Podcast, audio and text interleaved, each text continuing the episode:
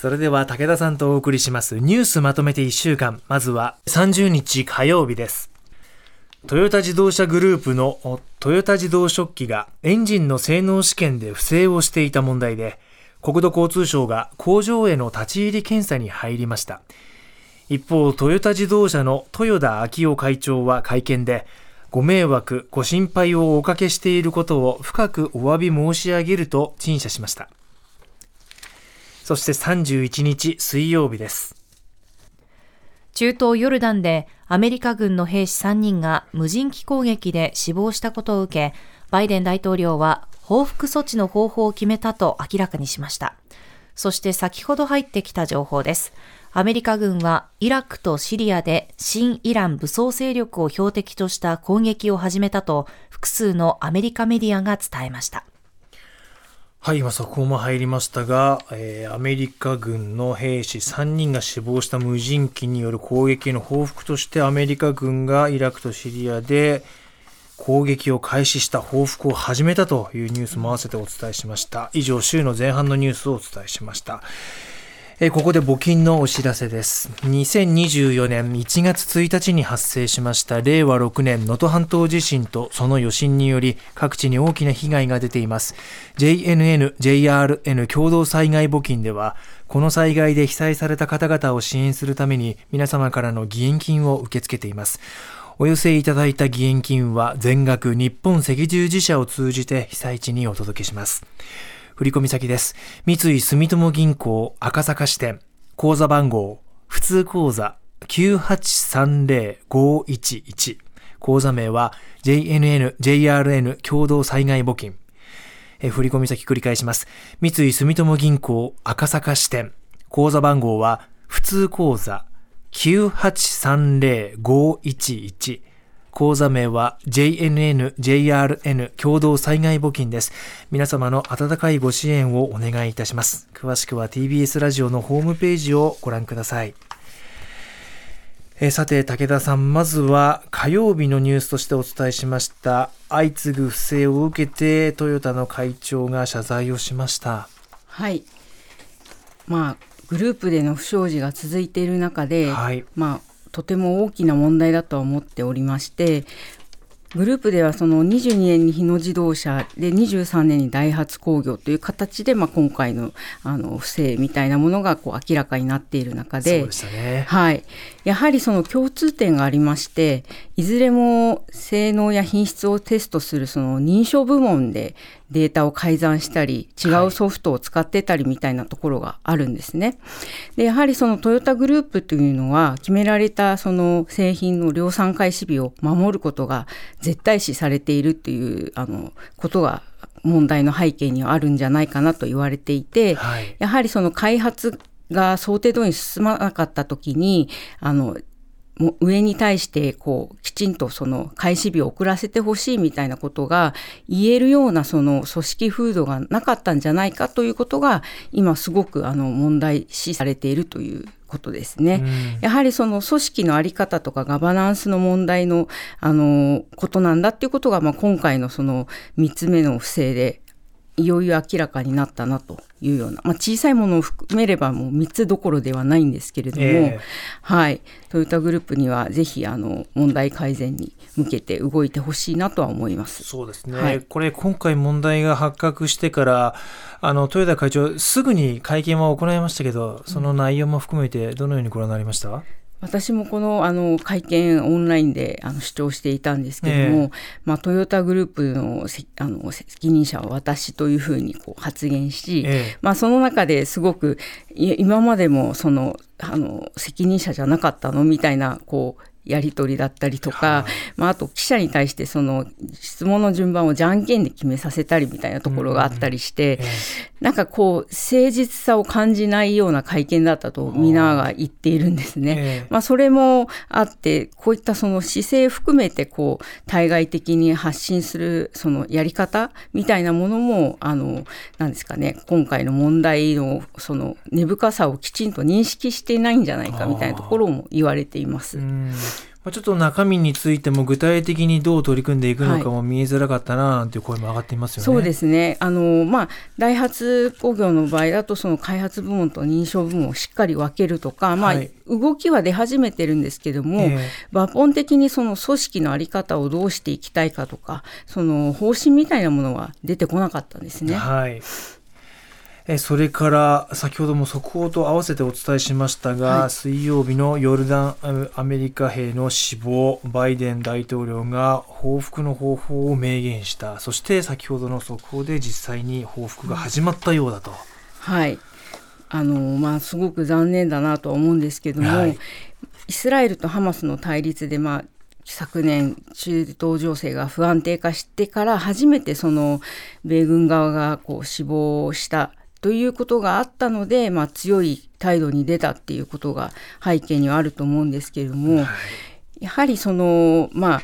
何ですかねこういった武装勢力だったりそれを後ろ盾でから支援する、まあ、イランみたいなこう国と国との対立みたいなこういろんなこう複雑な構造が中東ではこう顕在化している状態なんですよね。で、ね、バイデン大統領としては、まあ、こうした中で強いアメリカのその姿勢みたいなものをあの牽制したいんだけれども叩きすぎると地域戦争に発展しかねないような危うさも含んでいて、はい、そのさじ加減がすごく難しい中での、まあ、報復の決断ということですごくあの、まあ、今後どうなるのかっていうのは注目かなとは思っているんですね。というのはそのやはりその大統領選挙も絡んでくるので、はい、アメリカの世論だったり、まあ、あとトランプ氏の言動だったりかなり中東情勢に対しては、まあ、今後関わらないということをはっきり言ったりをしているので、あのすごくいろんな要素があの複雑に絡み合っていて、それがこういった形で出てしまったっていうのはすごく残念だなと思います。バイデン大統領としては報復しないわけにいかないと。これまでの自分たちの姿勢を認めさせなければいけないというところもねあるんでしょうね。そうですね報復しないとやはりその今までのアメリカの関与のやり方が間違ってたってことをじ、はい、自ら認めてしまうことになってしまうので、うん、それはすごくあのやらなきゃいけないというのは分かるんですけどもやりすぎてもいけないというところであります。はい、うん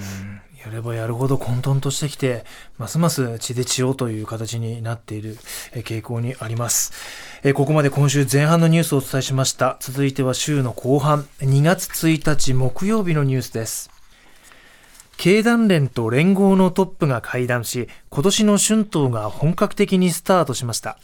連合は去年を上回る5%以上の賃上げを求める一方、経団連も去年以上の賃上げに取り組むとしていて、今年の春闘は実質賃金のマイナスが続く中で、中小企業などにも広がるかが焦点です。以上、週の後半のニュースをお伝えしました。えー、木曜日ですね、武田さん春闘本格化ということで、はい、さあ、去年以上の賃上げなるか。はい、はいまあ、これをこのトップ会談を機にその賃金交渉が始まるという、まあ、毎年の風物詩ではあるんですけれども、はい、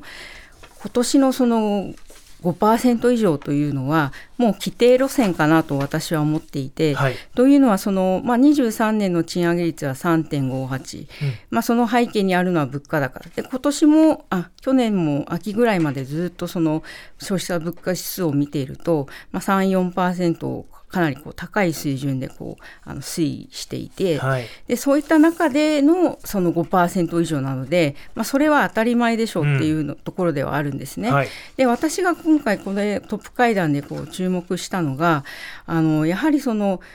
まあ、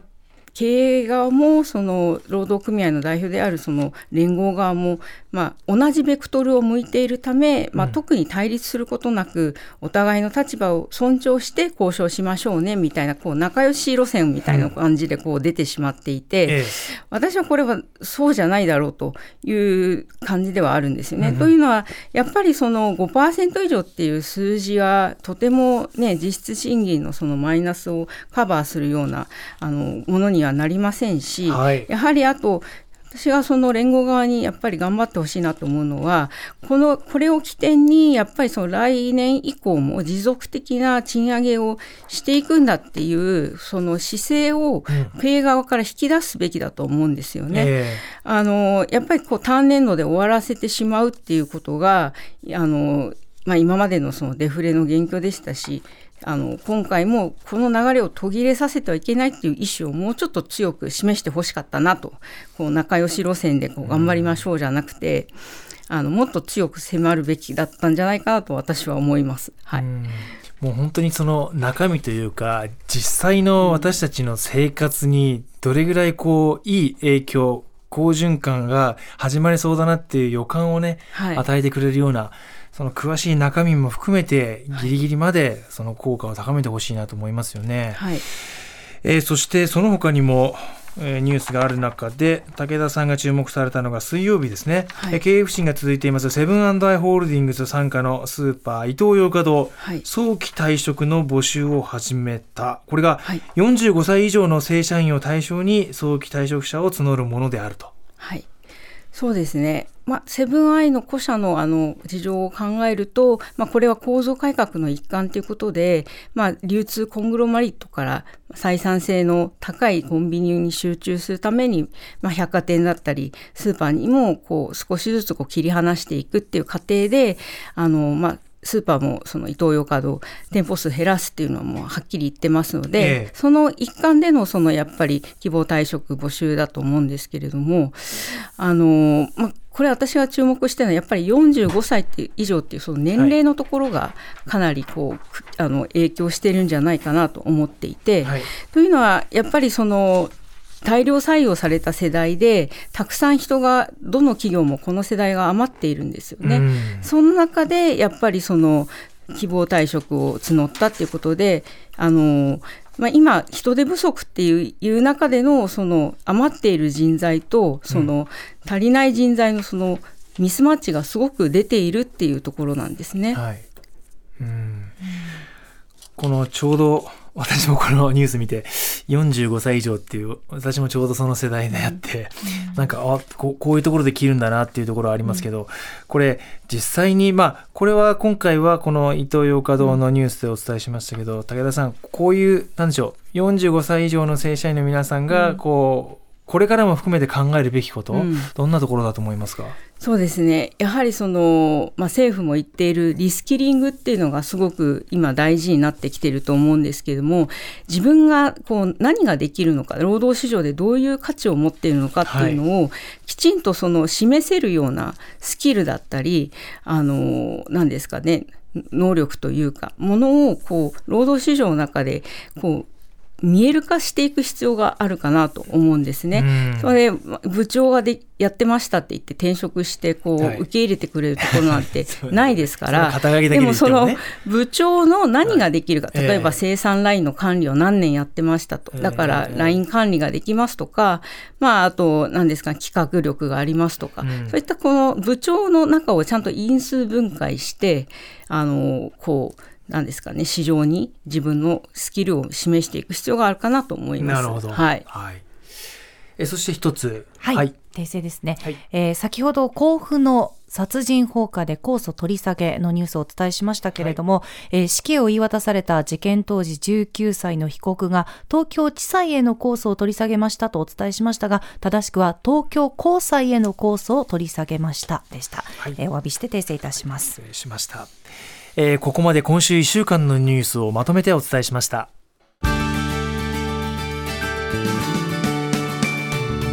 まとめて土曜日。